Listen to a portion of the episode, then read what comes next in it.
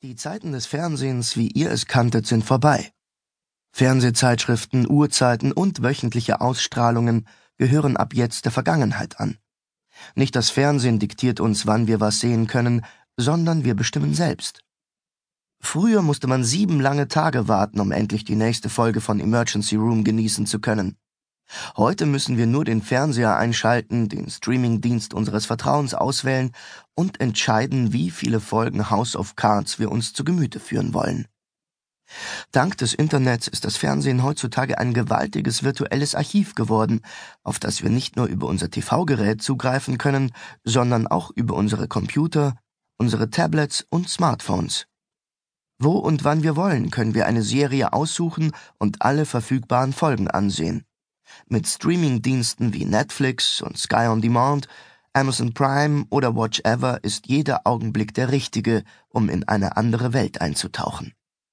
Millionen von Fans verfolgen auf diese Weise, teilweise auch mit Hilfe illegaler Downloads, Dutzende und Aberdutzende von Serien und stillen ihren Appetit auf mehr, indem sie eine Folge nach der anderen verschlingen.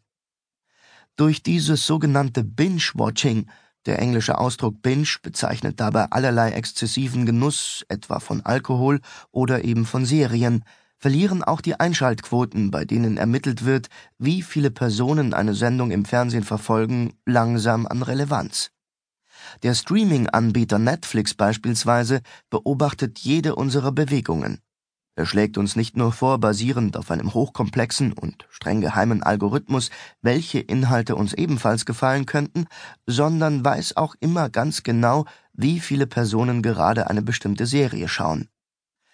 Aus den zuletzt veröffentlichten Daten geht hervor, dass im Jahr 2015 die rund 75 Millionen Abonnenten von Netflix insgesamt 42,5 Milliarden Stunden an Filmen, Dokumentationen und Serien geschaut haben.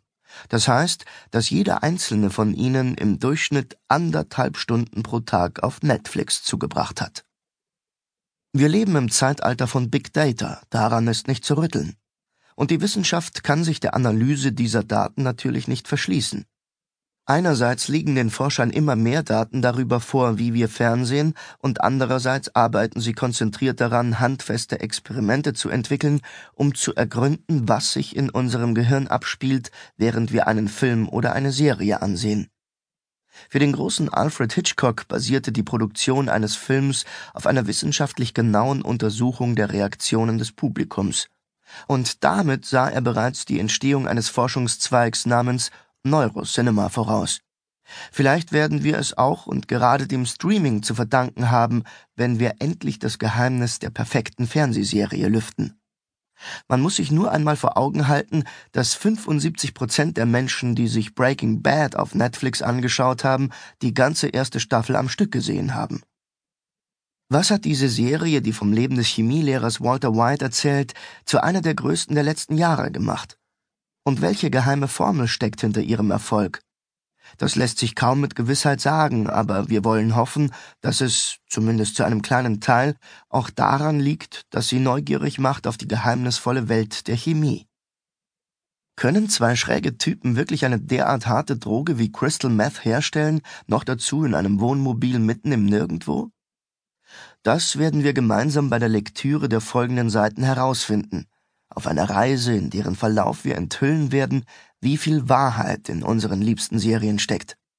Die einzelnen Stationen dieser Reise müssen keinesfalls in der hier gegebenen Reihenfolge abgeklappert werden, und auch die Verweise zwischen den Kapiteln sind höchstens als Anregung zu verstehen. Auf diesen Seiten, die das Ergebnis von stundenlangem unermüdlichem Binge-Watching im Namen der Wissenschaft darstellen, werden viele Serien vorüberflimmern, die von Science Fiction und Fantasy handeln. Einige sind Klassiker, die uns etwas über Zeitmaschinen verraten, wie Doctor Who, oder über Reisen durch die unendlichen Weiten des Weltalls, wie Star Trek, oder aber uns wie in Battlestar Galactica die Grenzen des künstlichen Lebens offenbaren.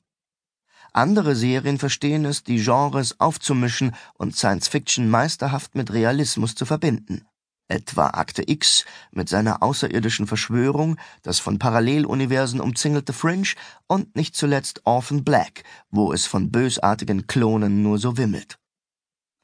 Natürlich darf der beliebte Typus der Arztserien nicht fehlen, den uns die unmöglichen Diagnosen eines Dr. House nahebringen und über den die unglaubliche Zombie-Epidemie von The Walking Dead weit hinausführt. Es bleibt auch Raum für einen Hauch von Magie mit den Vampiren von True Blood oder dem verrückten Klima von Game of Thrones, nachdem wir uns mit dem Ursprung des Universums in The Big Bang Theory befasst und das Wesen der Zeit in True Detective beleuchtet haben. Worauf wartet ihr noch? Greift zur Fernbedienung und entscheidet selbst, mit welcher Serie ihr anfangen wollt. The Walking Dead Erstausstrahlung 2010 in den USA und in Deutschland. Staffeln 6, noch nicht abgeschlossen. Binge-Watchdauer 2 Tage, 21 Stunden und 18 Minuten. Inhalt Deputy Sheriff Rick Grimes, gespielt von Andrew Lincoln, wird im Einsatz bei einer Schießerei schwer verletzt und fällt ins Koma, aus dem er erst nach Wochen im Krankenhaus wieder erwacht.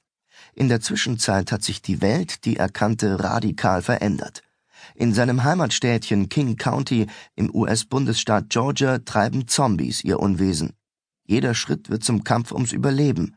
Nachdem er den ersten Untoten entkommen ist, macht Rick sich auf die Suche nach seiner Frau Laurie, gespielt von Sarah Wayne Kellys, und seinem Sohn Carl, gespielt von Chandler Riggs.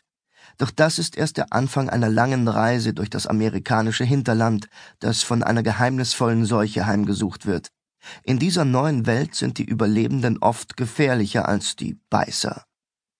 Wir sind von Zombies umzingelt. In der Popkultur gibt es immer mehr Filme, Comics, Videospiele und Fernsehserien über die lebenden Toten, und mittlerweile erfreut sich das Genre einer nie dagewesenen Beliebtheit.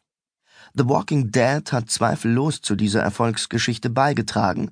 Eine Comicreihe, die seit 2003 bei Image Comics erscheint und in Deutschland bei CrossCult verlegt wird. Die blutrünstigen Geschichten sind der Fantasie von Robert Kirkman, Tony Moore und Charlie Adlard entsprungen. Die Geschichte rund um eine Gruppe von Überlebenden auf der Flucht vor einer Zombie-Epidemie, angeführt von Rick Grimes, hat bald darauf auch das Fernsehen erobert. 2010 feierte die Serie The Walking Dead auf dem US-amerikanischen Sender AMC ihr Debüt.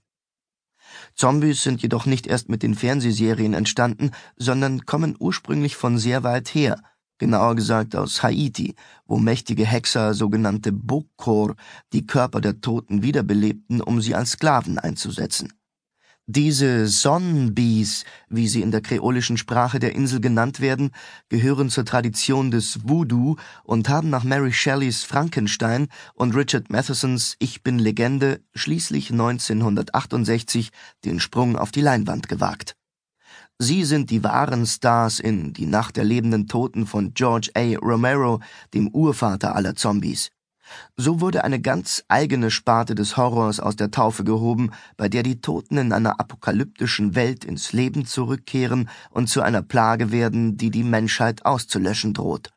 Und genau da setzt auch die Serie The Walking Dead an. Was tun bei einer Zombie-Epidemie? Es mag seltsam klingen, doch die Zombies haben längst auch die Herzen von Ärzten, Physikern, Chemikern und Biologen erobert, die sich ihrerseits entschlossen haben, die Welt der lebenden Toten von einem wissenschaftlichen Standpunkt aus weiter zu erforschen. Aus welchem Grund?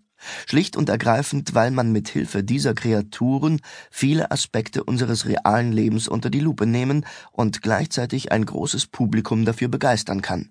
Ein Beispiel hierfür ist die Epidemiologie.